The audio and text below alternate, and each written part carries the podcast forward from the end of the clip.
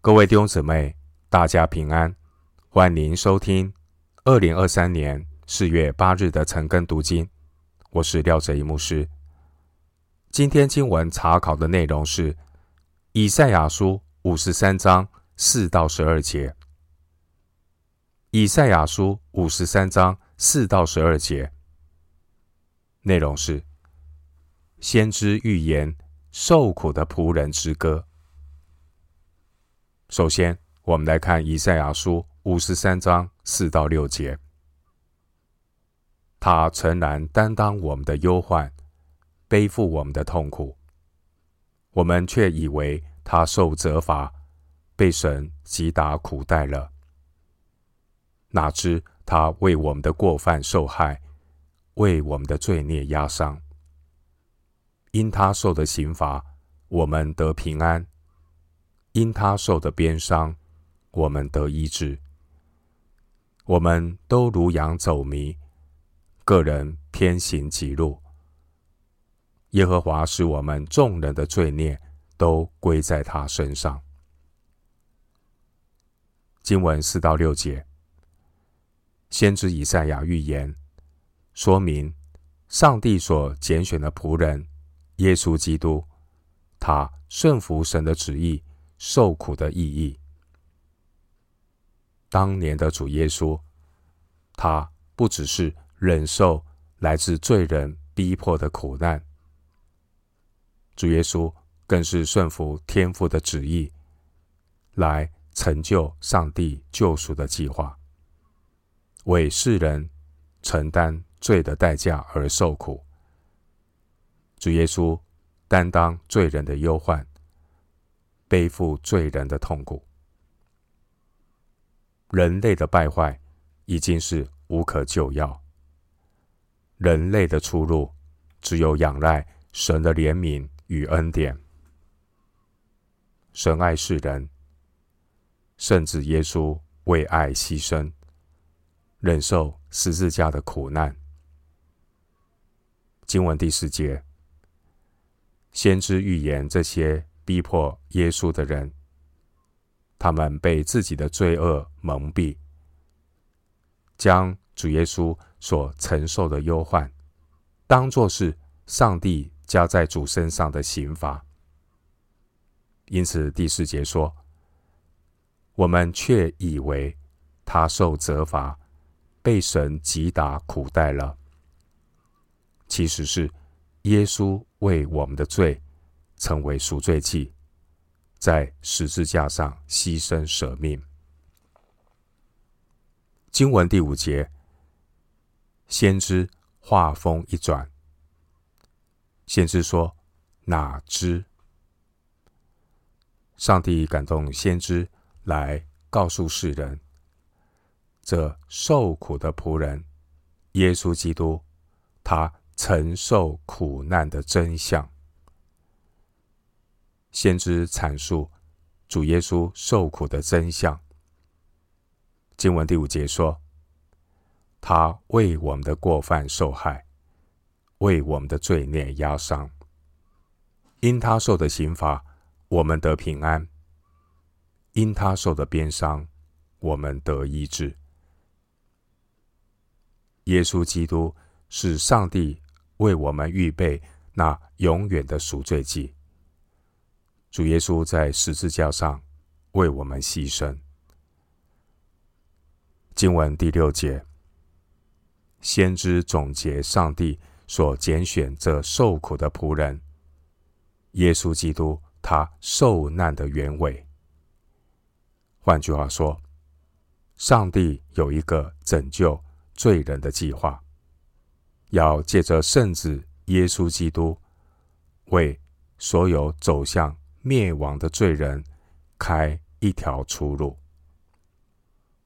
经文第六节说：“我们都如羊走迷，各人偏行己路。耶和华使我们众人的罪孽都归在他身上。”弟兄姐妹，人活在罪中，与神隔绝，因着上帝的怜悯与恩典。预备耶稣成为代罪羔羊。经文让我们看到神爱世人的心，罪人得蒙救赎，完全是出于上帝的恩典与怜悯。回到今天的经文，以赛亚书五十三章七到九节，他被欺压，在受苦的时候却不开口。他像羊羔被牵到宰杀之地，又像羊在剪毛的人手下无声。他也是这样不开口，因受欺压和审判。他被夺去。至于他同事的人，谁想他受鞭打，从活人之地被剪除，是因我百姓的罪过呢？他虽然未行强暴，口中也没有诡诈，人还使他与恶人同埋。谁知死的时候与财主同葬。经文七到九节，先知预言弥赛亚受难的过程。耶稣基督的受苦，以至于耶稣的受死，都是为了神救赎的计划。经文七到九节，先知预言耶稣受难的过程。主耶稣基督，他甘心顺服父神的旨意。默默的为世人的罪承担苦难。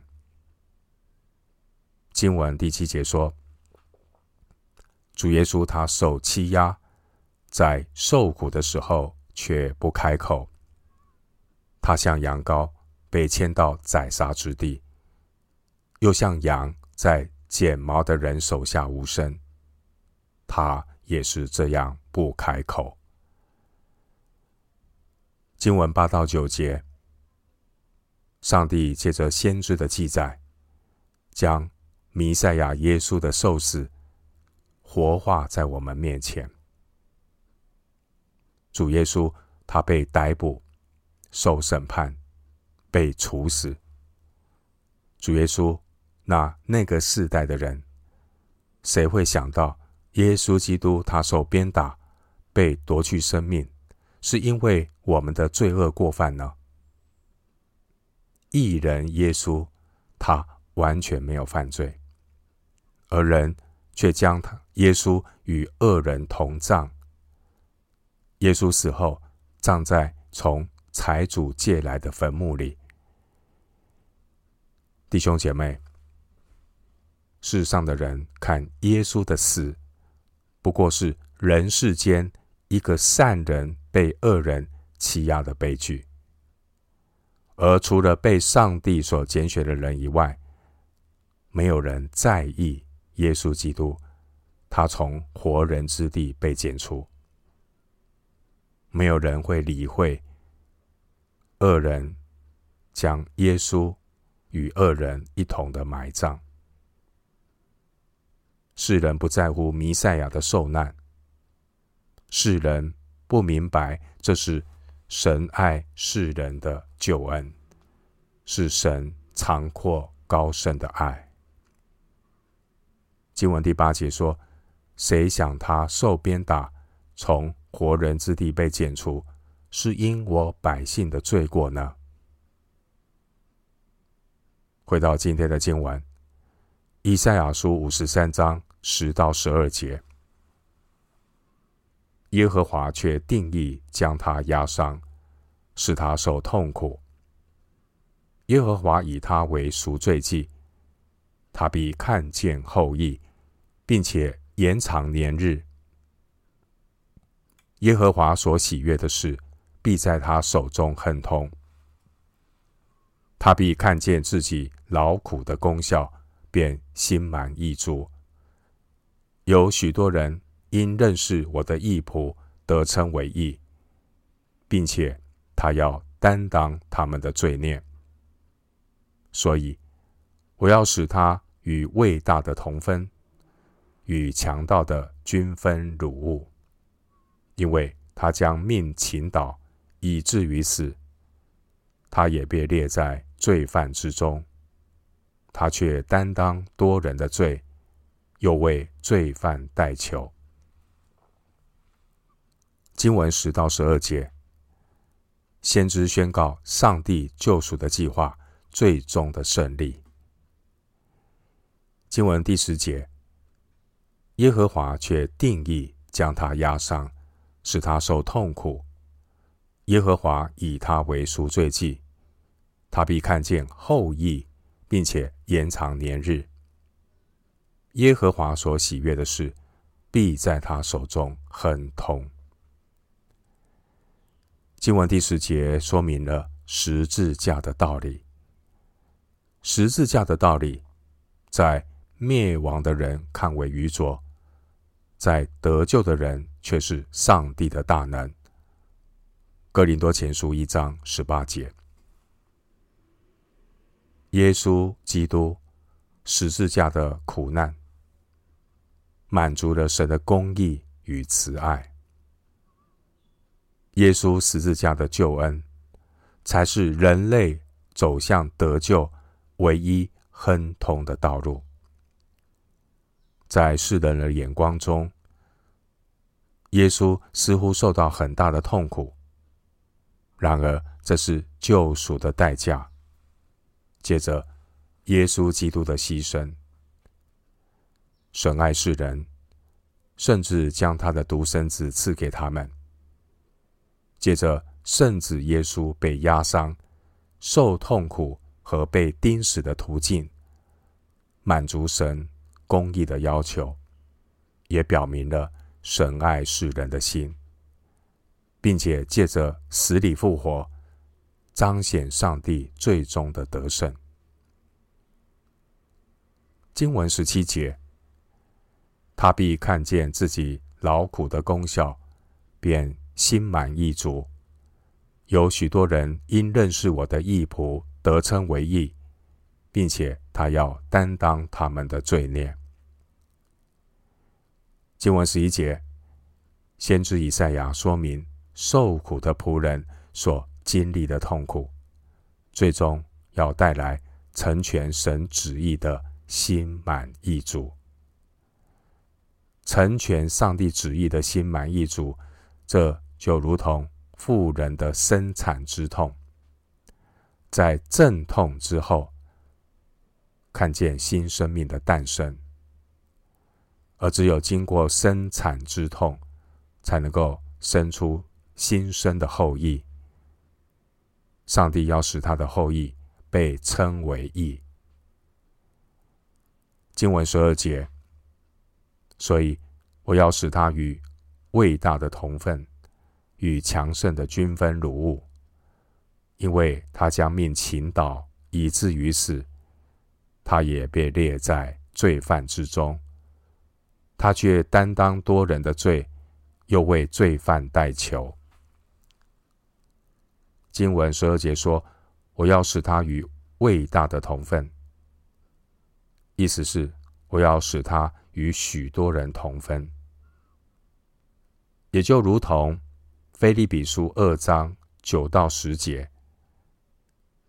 腓利比书二章九到十节经文说：“神将他升为至高，又赐给他那超乎万民之上的名，叫一切在天上的。”地上的和地底下的，因耶稣的名，无不屈膝。